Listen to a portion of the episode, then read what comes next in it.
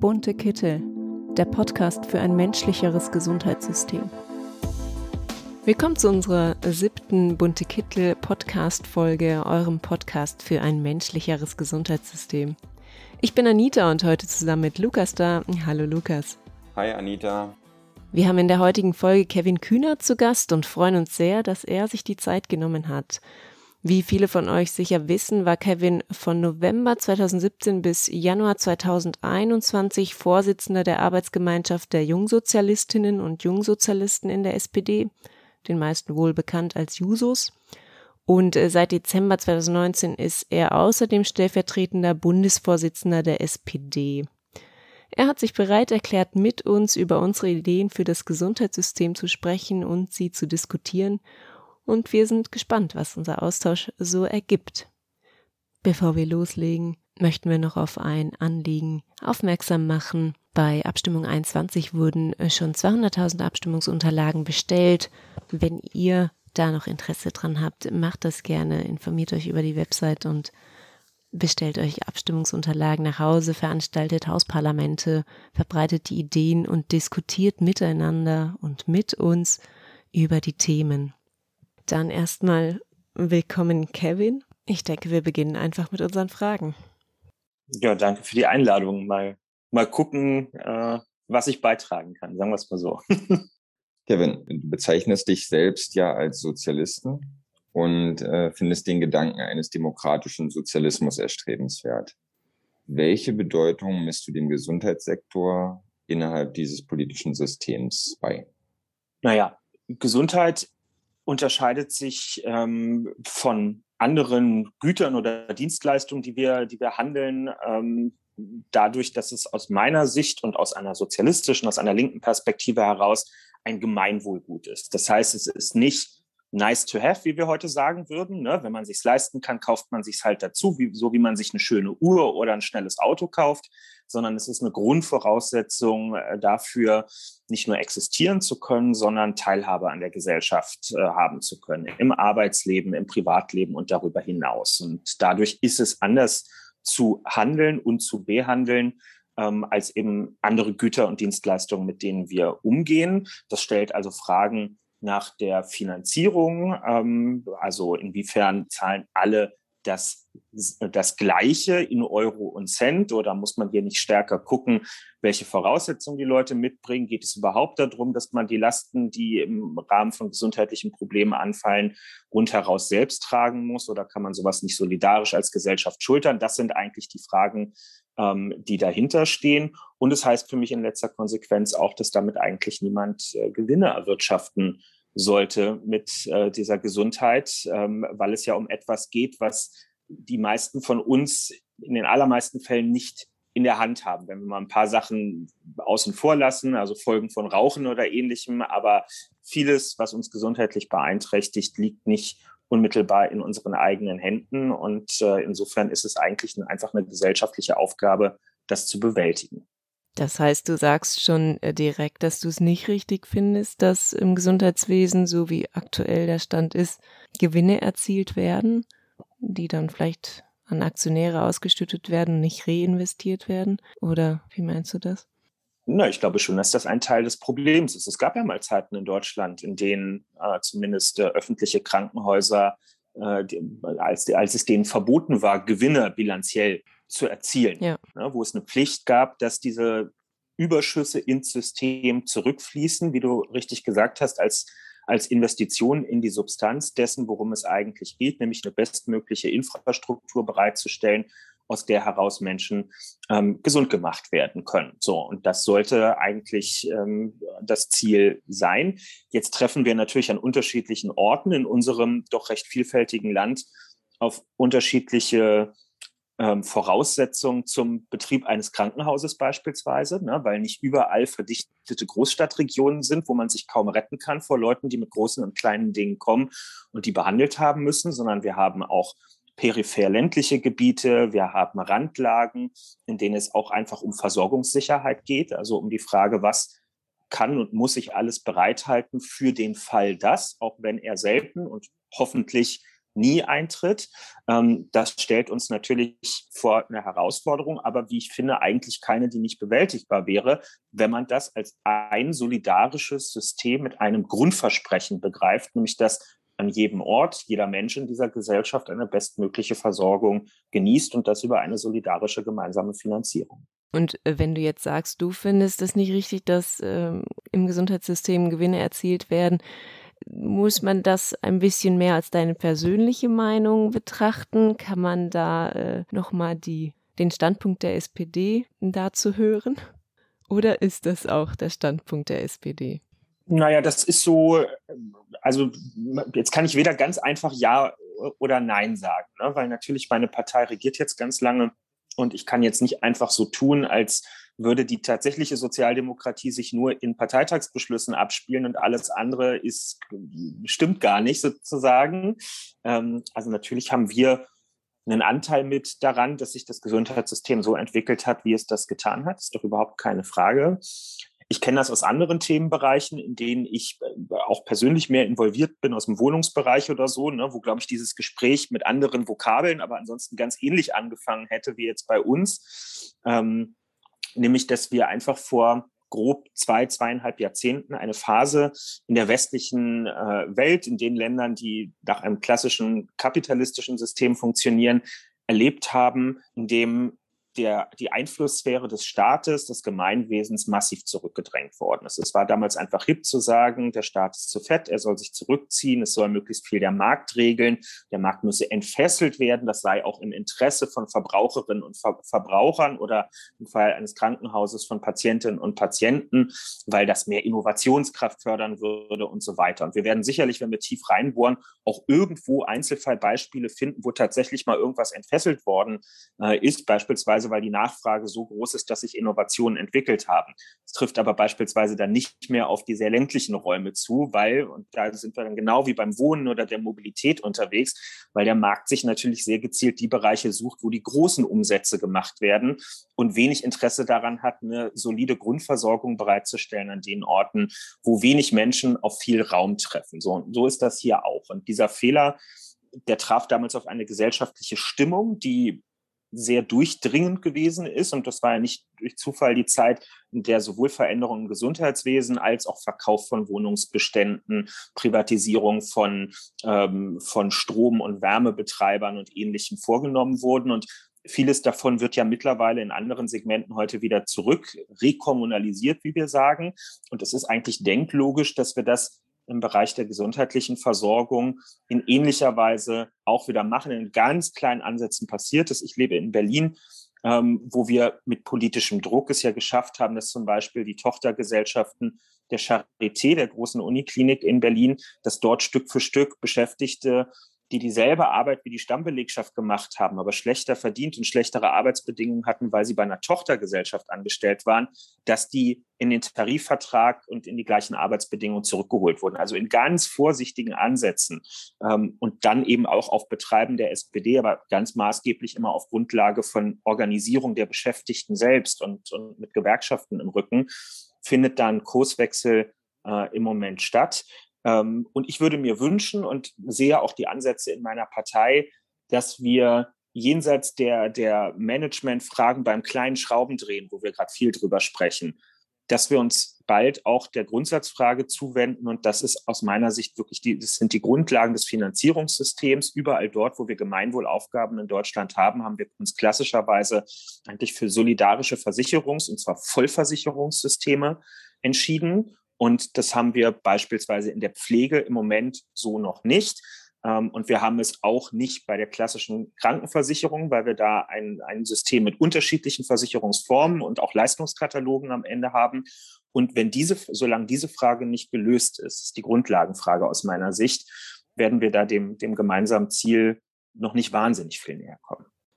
Das heißt, du meinst, da müssen die Dinge erst vorher noch bewegt werden und verändert werden, bevor wir dann zu einem nicht profitorientierten Gesundheitssystem kommen können. Naja, man kann auch vorher eine Menge bewegen, das ist, äh, das ist überhaupt keine Frage. Aber äh, am Ende wird ja immer irgendjemand die Refinanzierungsfrage aufstellen. Also die meisten Verbesserungen im Gesundheitssystem, über die wir sprechen, bessere Personalschlüssel beispielsweise, Liegezeiten auf Stationen, die sich nicht danach bemessen, ob draußen schon der nächste wartet und man den für die Bilanzen am Ende braucht, sondern die sich daran orientieren, ob die Leute wirklich schon gesund sind oder es eben nicht sind und so weiter und so fort, haben ja alle am Ende unterm Strich einen finanziellen Aspekt. Und in der Regel geht es um mehr Geld, was benötigt wird, um sachgerechter vorgehen zu können. Also steht irgendwann die Frage im Raum, wer soll es denn bezahlen? Es ist ja in der Politik meistens niemand so doof zu sagen, ich bin für mehr Belastung von Pflegekräften und ich will, dass die alle nach acht Jahren aus dem Beruf flüchten, weil sie so kaputt sind von dem, was sie da machen, sondern alle werden 20 Minuten lang erklären, warum sie sehr empathisch sind und das Elend sehen, aber es leider auch nicht lösen können, weil ansonsten müssten ja die Pflegebedürftigen und ihre Angehörigen tiefer in die Tasche greifen. Und das könne man ja auch nicht zulassen und so weiter und so fort. Also muss man am Ende der Verkettung an diese Fragen ran und sie auch beantworten, denn jemand muss diese Rechnung bezahlen, ähm, wenn man eine, eine, systemische Verbesserung in unserer Gesundheitsversorgung haben möchte. Ja. Aber ich, sag mal, ich bin ja auch ganz großer Politikfan und äh, würde da auch gerne noch äh, mehr reinschnuppern. Aber es ist ja eigentlich relativ klar, welche Parteien wie argumentieren. Ja, also wenn wir jetzt mal, sag mal, die CDU nehmen, sie wird sich als Volkspartei dann äh, wieder versuchen aufzuschwingen und sagen, ja, natürlich ähm, sind die Probleme der Menschen ein ganz, ganz, ganz großes Thema für uns, aber es muss ja immer auch alles sozial gerecht und so weiter ablaufen und die Firmen und die muss man auch schützen und so weiter. Und dann kommt die FDP, die wird halt sagen, er macht den Markt ganz auf. Äh, es ist natürlich immer das Beste, ist doch klar. Und ich verstehe halt nicht ganz so, wo die Positionen herkommen, weil wir sehen ja nur mit unseren eigenen Augen seit, wie du sagst, so circa zwei Jahrzehnten, dass halt diese Vollprivatisierung einfach nicht funktioniert, ähm, dass es, dass es nicht klappt, wenn Geld von außen reingegeben wird, wo man früher dachte, ja, dann wird der Staat entlastet dadurch und äh, es wird mehr Kapital für soziale Belange frei zum Beispiel. Und dass das halt nicht funktioniert, das sehen wir ja nur. Und da frage ich mich dann aber schon auch, das hast du ja selber auch schon gesagt in einigen Podcasts und Interviews, dass die SPD ja in diesen letzten zwei Jahrzehnten sich leider zumindest in der Außendarstellung nicht besonders glücklich angestellt hat. Ja, und da wäre jetzt halt auch die Frage, ich sag mal, ihr habt jetzt in eurem derzeitigen Wahlprogramm, habt ihr Gesundheit an vierte Stelle gestellt. An erste Stelle Klima. Ich glaube, da braucht sich keiner drüber unterhalten, dass das ja nur auch der übergeordnet wichtigste Punkt ist. Aber äh, zum Beispiel in den beiden Themen danach, äh, das ist ja, ich sag mal, dieser, dieser Mobilitätswandel und Digitalisierung, genau. Da frage ich mich dann halt schon, äh, also würdest du das selber auch an die vierte Stelle einordnen? Oder ich sag mal, es ist ja immer ein Konsens, den ihr schließt, aber da muss man jetzt ein klein bisschen eintauchen in die Systematik von Wahlprogrammen. Und dieses Wahlprogramm habe ich ja nun sehr eng mitgeschrieben und insbesondere auch den Teil zu, zu Gesundheit und Pflege doch relativ stark auch mitbegleitet, weil ich für diesen ganzen Daseinsvorsorgeaspekt eigentlich zuständig gewesen bin vierte Stelle klingt jetzt so nach irgendwie auf den letzten Seiten. Nee, nee, Entschuldigung, dann kommt auch falsch rüber, ist natürlich, äh, ja.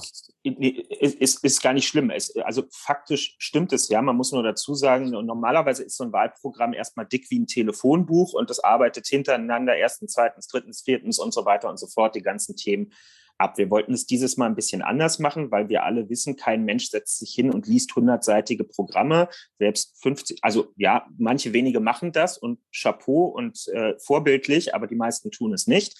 Viele haben die Zeit auch einfach gar nicht. Äh, also haben wir gesagt, wir stellen mal ein bisschen um. Hinten ist der längere Teil für alle, die tiefer einsteigen wollen, aber wir priorisieren und stellen vier Themen ganz an den Anfang des Programms, die wir für so überragend wichtig halten, dass wir glauben, sie werden das nächste Jahrzehnt bestimmen und sind Weichenstellung dafür, wo es mit unserer Gesellschaft hingeht. Und ich für mich, also ich will dich jetzt gar nicht kritisieren, sondern da sieht man einfach, wie die, wie die Sichtweisen unterschiedlich sind.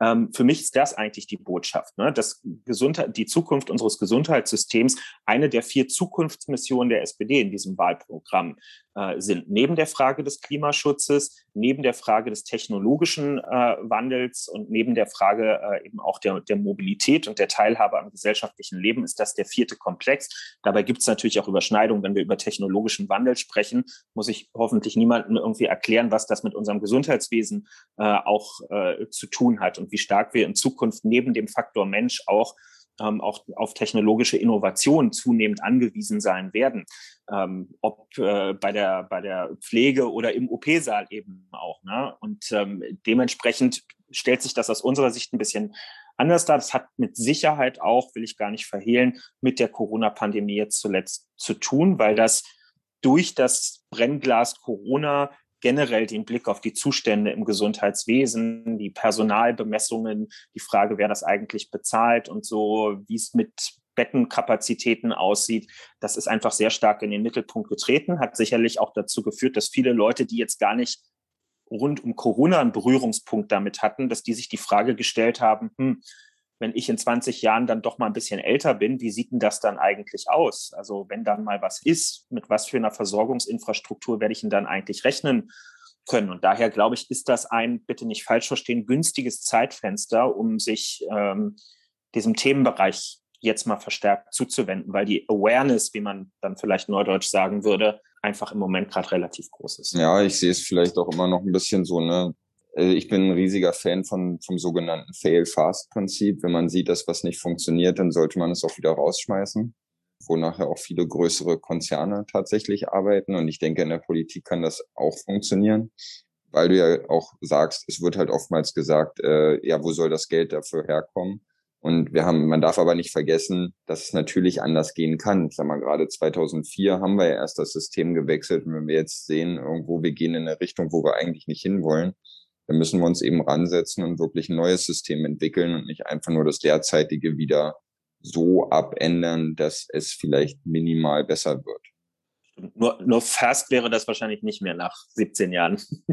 Ich, ich, ich, ich sehe es etwas auf die Politik bezogen. Da ist ja nun mal so, dass, dass da die Mühlen auch etwas langsamer malen ja, ich, ich habe auch schon eine Diskussion geführt, wo ich gesagt habe, okay, lieber lebe ich in so einem System, wo es etwas langsamer geht, als in einem diktatorischen, wo einer oben entscheidet, okay, kann auch mal gut werden, aber insgesamt ist es, glaube ich, deutlich besser, so wie wir es haben.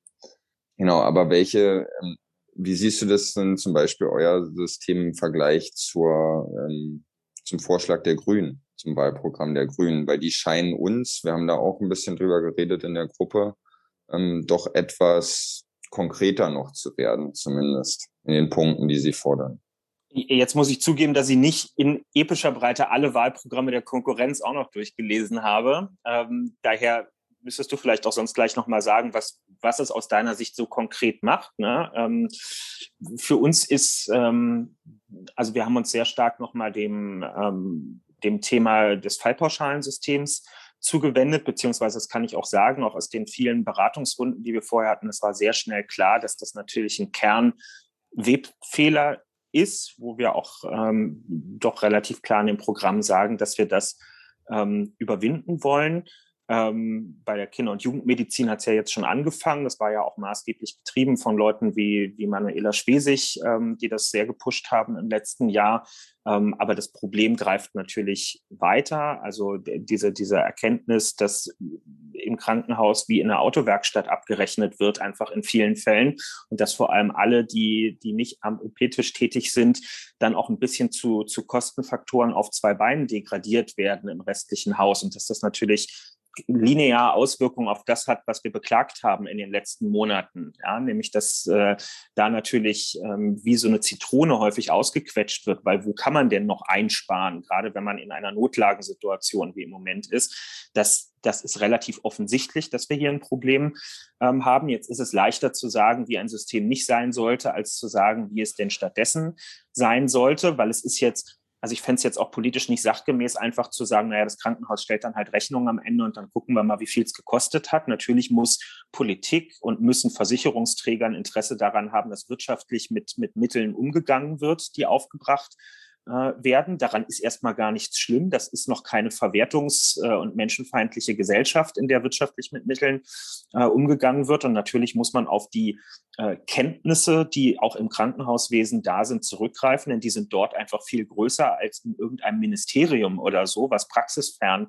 per Definition nun mal arbeitet. Und ich glaube, das wird ein bisschen so eine Frickelarbeit der nächsten Bundesregierung, wenn es überhaupt einen politischen Willen dort gibt, sein, ähm, so ein System ähm, zu entwickeln, in dem das funktioniert, wo, wo ihr vielleicht auch, also ich frage das ganz bewusst jetzt hier auch zurück, wo, wo ihr auch sicherlich Beobachtungen und, und auch Wünsche habt, wie man das so aufstellen könnte, dass der fachliche Aspekt im Vordergrund steht und gleichzeitig nicht der Verschwenderei Tür und Tor geöffnet wird, die ja zumindest so lange noch potenziell im Raum steht, wie wir private Betreiber am Markt haben. Und da machen wir uns mal nichts vor. Das wird auf absehbare Zeit natürlich erstmal noch äh, der Fall sein. Ist ja relativ offensichtlich. Ja, das wird so sein. So, ja, also für uns ähm, steht da letztendlich im Vordergrund erstmal die Forderung an sich, dass es abgeschafft werden sollte. Und der Weg dahin, das sagen wir ja auch ähm, über Abstimmung 21, ja, dass, dass wir sagen, es sollte so sein, dass eine Enquete-Kommission gegründet wird und sich wirklich innerhalb der nächsten vier Jahre, innerhalb der nächsten Legislaturperiode Gedanken macht, wie das dahin kommen kann, dass die Ziele, die wir beschrieben haben, wirklich umgesetzt werden können. Also wir versuchen eigentlich schon da auch zwar sehr optimistisch, aber dann doch realistisch ranzugehen, dass auch eine entsprechende, entsprechende Zeitspanne eingeräumt wird, um dieses Vorhaben umzusetzen. Und das war uns auch wichtig. Nicht, dass dann im Prinzip Leute sagen, ja, guck mal, was ihr fordert, das kann ja eh keine Realität werden oder das ist einfach nicht realistisch, sondern wir haben das schon versucht auch so umzusetzen, dass es unserer Meinung nach umsetzbar wäre. Trotzdem sagen wir auch ebenso, dass das ein, äh, eine sehr komplexe Frage ist. Also wir können fordern, das DRG-System so soll abgeschafft werden. Wir können nicht in dem gleichen Zuge sagen, macht es so und so. Ähm, das erfordert ganz viele verschiedene Kompetenzbereiche und die müssen zusammenspielen. Und äh, da darf nicht Wirtschaft dominieren, sondern da muss der Bedarf von allen Beteiligten irgendwie gesehen werden. Deswegen diese Enquete-Kommission, die unsere Idee wäre. Ja, also das, das finde ich eine, eine sehr gute Idee. Ne? Enquete-Kommission, ich darf ja jetzt langsam anfangen, mich mit so Geschäftsordnungsfragen des Deutschen Bundestages mal interessenhalber zu beschäftigen und mich da tiefer reinzuarbeiten.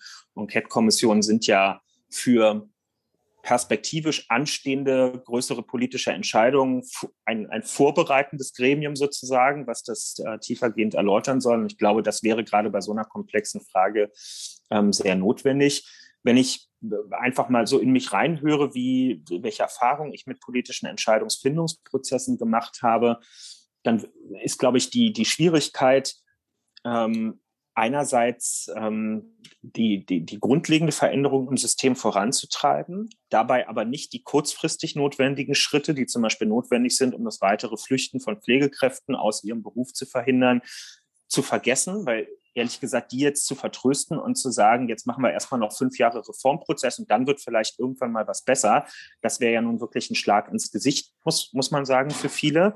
Und andersrum aber die kurzfristig zu erreichenden Schritte nicht äh, zu verwechseln äh, mit einer systemischen Änderung als solchen. Also zu sagen, ich drehe hier an einem Rädchen und dann ist doch im Wesentlichen alles schon besser gemacht. Das ist, glaube ich, die, die Spannweite, die wir haben. Es gibt ein paar Sachen, die sind, die sind kurzfristig aus meiner Sicht zu realisieren. Da geht es äh, neben einer weiteren Verbesserung bei den Personaluntergrenzen unter anderem. Und ja, wir wissen, die Fachkräfte sind rar. Insofern geht es auch um Entlastungstarifverträge ja an vielen Stellen äh, im Moment. Ähm, neben solchen Fragen geht es um, ähm, finde ich, finden wir auch als SPD, um Berücksichtigung von Vorhaltekosten, gerade bei, bei Krankenhausstandorten ähm, die eben nicht so frequentiert sind, die kein, keine Vollsortimenter ähm, quasi sind. Ne? Ich hab, ähm, wir haben, wir haben im, der, im Rahmen der Erarbeitung des äh, Programms Ende letzten Jahres mal konferiert mit unserer SPD-Kreistagsfraktion im, im Landkreis Nordfriesland, ja, also die nordfriesischen Inseln und ansonsten halt Küstenlage, wenig Menschen. Ich glaube, so eine Region für alle, die das auch interessiert, muss man sich angucken, wenn man verstehen will, unter welchen Bedingungen an manchen Stellen in unserem Land Krankenhaus eigentlich betrieben wird und dass das so gar nichts mit dem zu tun hat, ähm, wie man sich das irgendwie hier in Berlin aus dem, äh, weiß ich nicht, aus dem Auguste-Victoria-Krankenhaus oder so oder geschweige denn aus der Charité anguckt. Und dass natürlich ein Finanzierungssystem, was sachgemäß ist, für so einen Standort vollkommen anders funktionieren muss und dass ein leeres Bett dort ganz anders zu werten ähm, und, und zu begreifen ist, ähm, als das hier mitten in Berlin eben der Fall ist. So, und solche Ausdifferenzierungen stärker vorzunehmen, das finde ich, kann man auch mal vor die Klammer ziehen und sagen, dass da, da liegen eigentlich alle Erkenntnisse auf dem Tisch und das ist jetzt keine Raketenphysik, sich dem im Rahmen der, der, des Refinanzierungssystems sehr zeitnah auch zuzuwenden. Ja, also ich stimme dir zu, dass es oftmals keine Raketenphysik ist, wobei man natürlich sagen muss, dass halt viele Sachen lassen sich eben auch auf viele Krankenhäuser gleichzeitig anwenden. Ne? Also auch in der Charité ist ja ein absoluter Pflegenotstand. Also hört man immer wieder, ja, während der Pandemie haben sie dort äh, kräftig auch Pflegekräfte angefragt. Oder jetzt bei uns zum Beispiel, ich arbeite tatsächlich für Helios, ja, also für einen privaten Träger, den größten bei uns. Ähm, bei uns gehen auch wieder abenteuerliche Sachen ab. Ich arbeite in einem Kreiskrankenhaus und äh, Tarifverhandlungen jetzt gerade für die Ärzte stehen an. Da ist eine ähm, Lohnsteigerung von einem Prozent vorgesehen. Für, und ich sag mal, die Zahlen für die Inflation, die kamen ja auch gerade raus. Ne? Inflation 2,3 Prozent im letzten Jahr. So, und äh, dann war jetzt noch was ganz Abenteuerliches. Da ähm, habe ich auch in der Gruppe noch gar nicht gesagt, zum Beispiel, äh, wurden jetzt den Angestellten, die krank waren mit Corona, die sich mit Corona infiziert hatten, beim Arbeitsplatz, denen wurde die Zeit des Zuhausebleibens, also der Quarantäne in dem Sinne, wurde denen vom Lohn abgezogen. Unter anderem auch mir. Ja, so habe ich auch geguckt. Es ist, es ist wirklich der absolute Wahnsinn. Ich bin jetzt äh, dabei am Prüfen und naja, mal gucken, was so passiert. Noch mit einigen Beteiligten reden, aber da, ja. Und, und solche Gespräche laufen dann halt im Krankenhaus natürlich ab, wo man sich denkt, eigentlich wäre es schön, wenn wir einfach irgendwie unsere Zeit dafür aufwenden könnten, uns wirklich um die kranken Menschen hier zu kümmern. Aber dann gibt's immer noch so eine ja, Nebenkriegsschauplätze, nennen wir sie mal, die wirklich ja nicht da sein sollten. Ja, das, das lässt mich jetzt halbwegs sprachlos zu, zurück, muss ich sagen. Also ja. uns auch. Wahnsinn. Ja. Ja, es ist bitter, aber ich meine, es ist nicht alles einfach fair im Gesundheitssystem. Das wenigste leider. Also ganz und gar nicht. Ja, gut, aber das, das sind ja wirklich, also das, das, sind ja Punkte, wo neben der politischen Verantwortung auch, auch unternehmerisch ja irgendwann sich wirklich die Frage stellt, wenn ich weiß, dass ich einen Fachkräftemangel eh schon habe.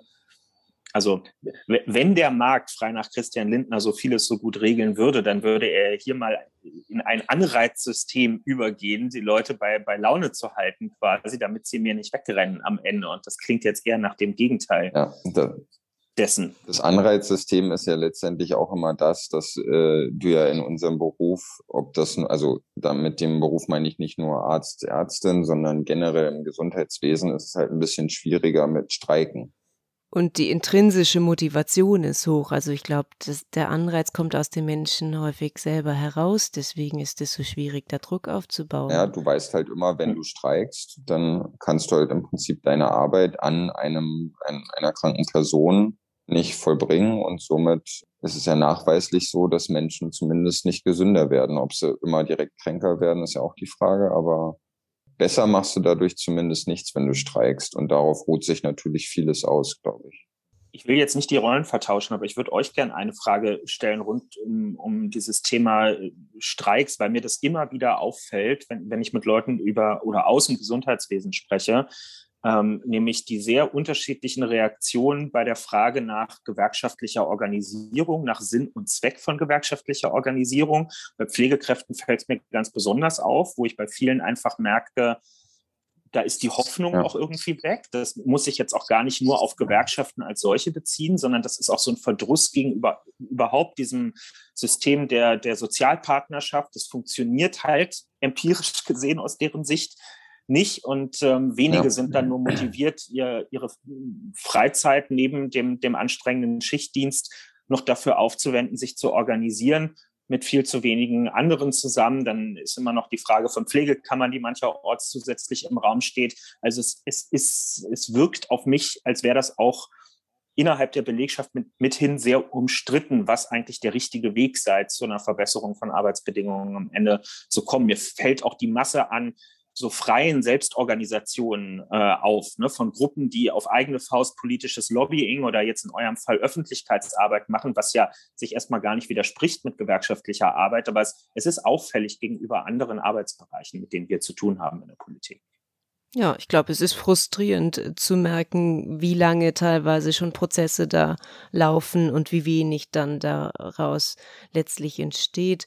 Und dann ähm, formulieren sich eben so kleine Gruppen, die das dann nochmal fokussierter, vielleicht bestimmte Themen ähm, in Angriff nehmen. Aber gefühlt so aus dem Umfeld sind jetzt in der Covid-Pandemie schon vielleicht nochmal doch ein bisschen mehr Menschen dazu gekommen, auch bei Gewerkschaften zumindest sich zu informieren und dann da auch mitzumachen. Denn äh, so ein bisschen ist auch, was bleibt denn sonst übrig? Also ja, das geht langsam und das ist nicht so effektiv, aber was passiert denn sonst?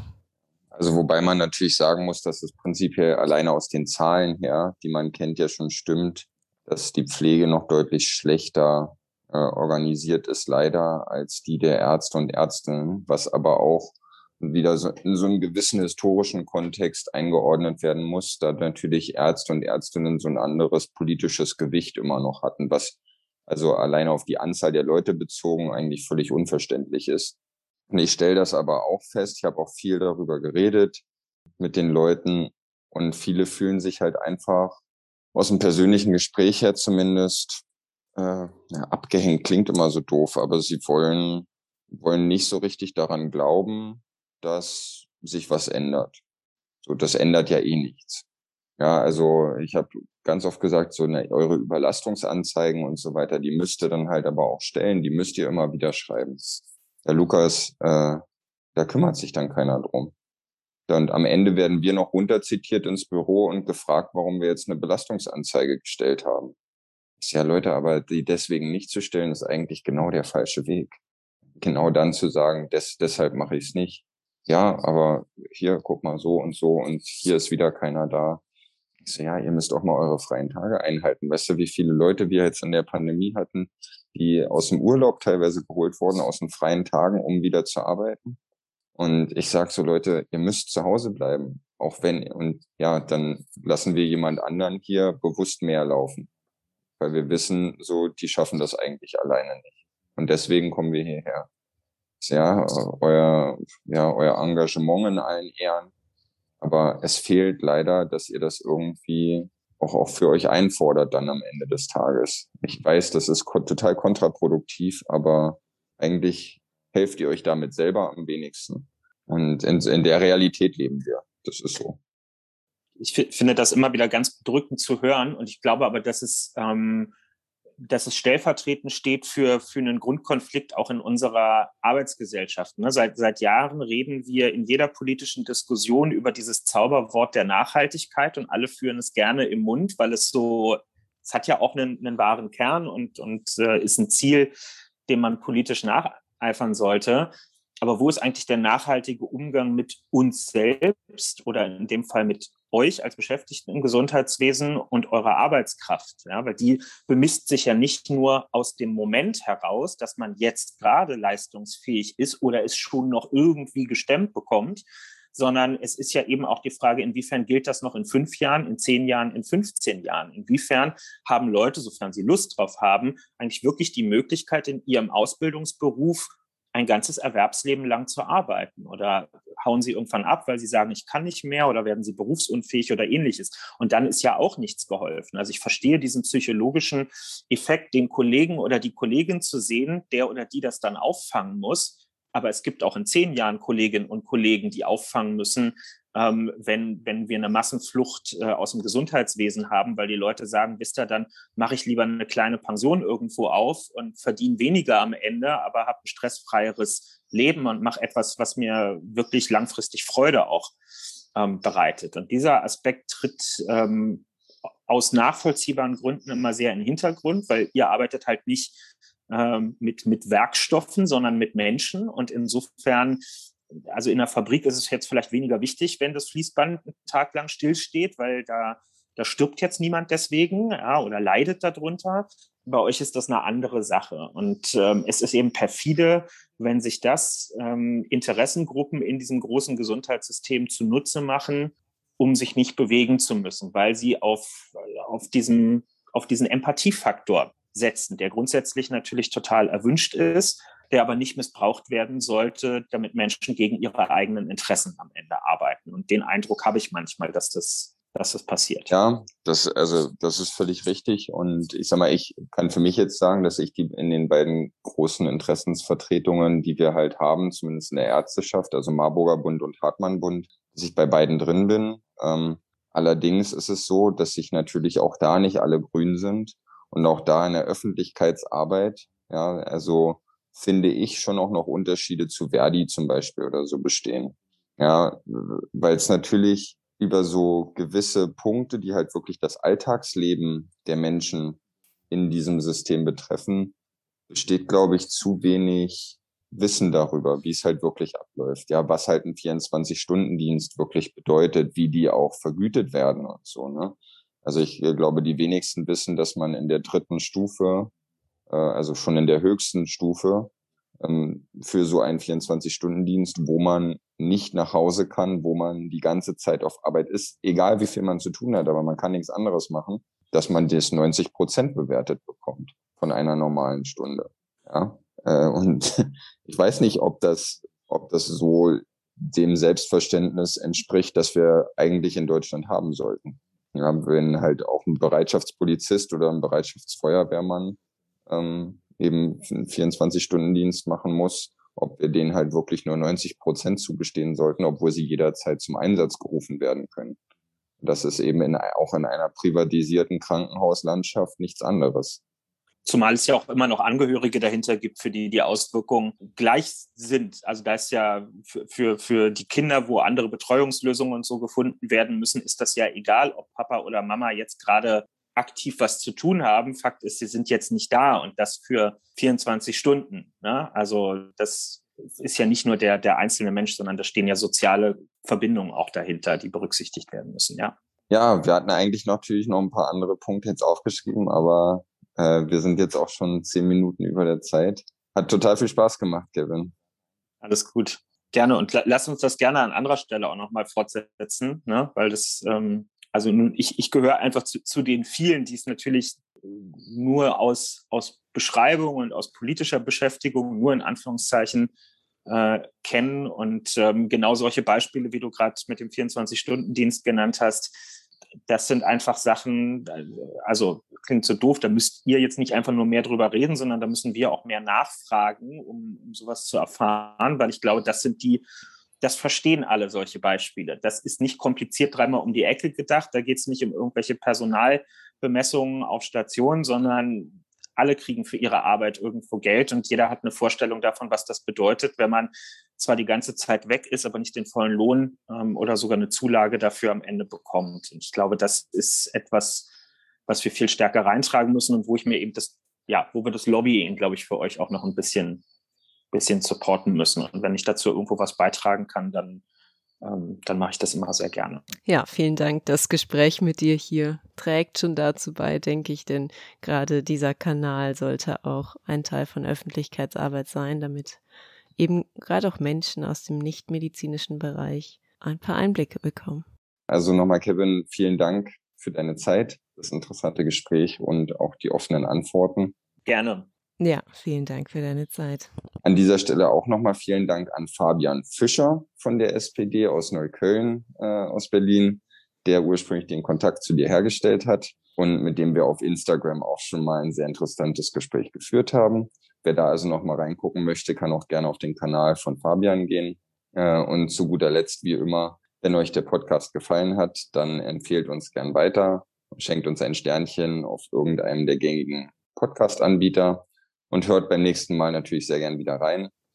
Da werden wir uns mit den Gründern der Cool-Out-Bewegung unterhalten und sind schon sehr gespannt auf diese Folge. Ja, also vielleicht hört Kevin dann sogar auch rein.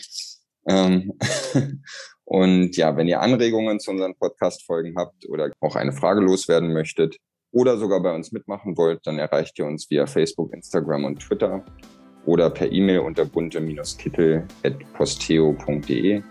Und vielen Dank fürs Zuhören. Wenn ihr mögt, dann bis in zwei Wochen wieder. Macht's gut. Macht's gut. Tschüss. Ciao.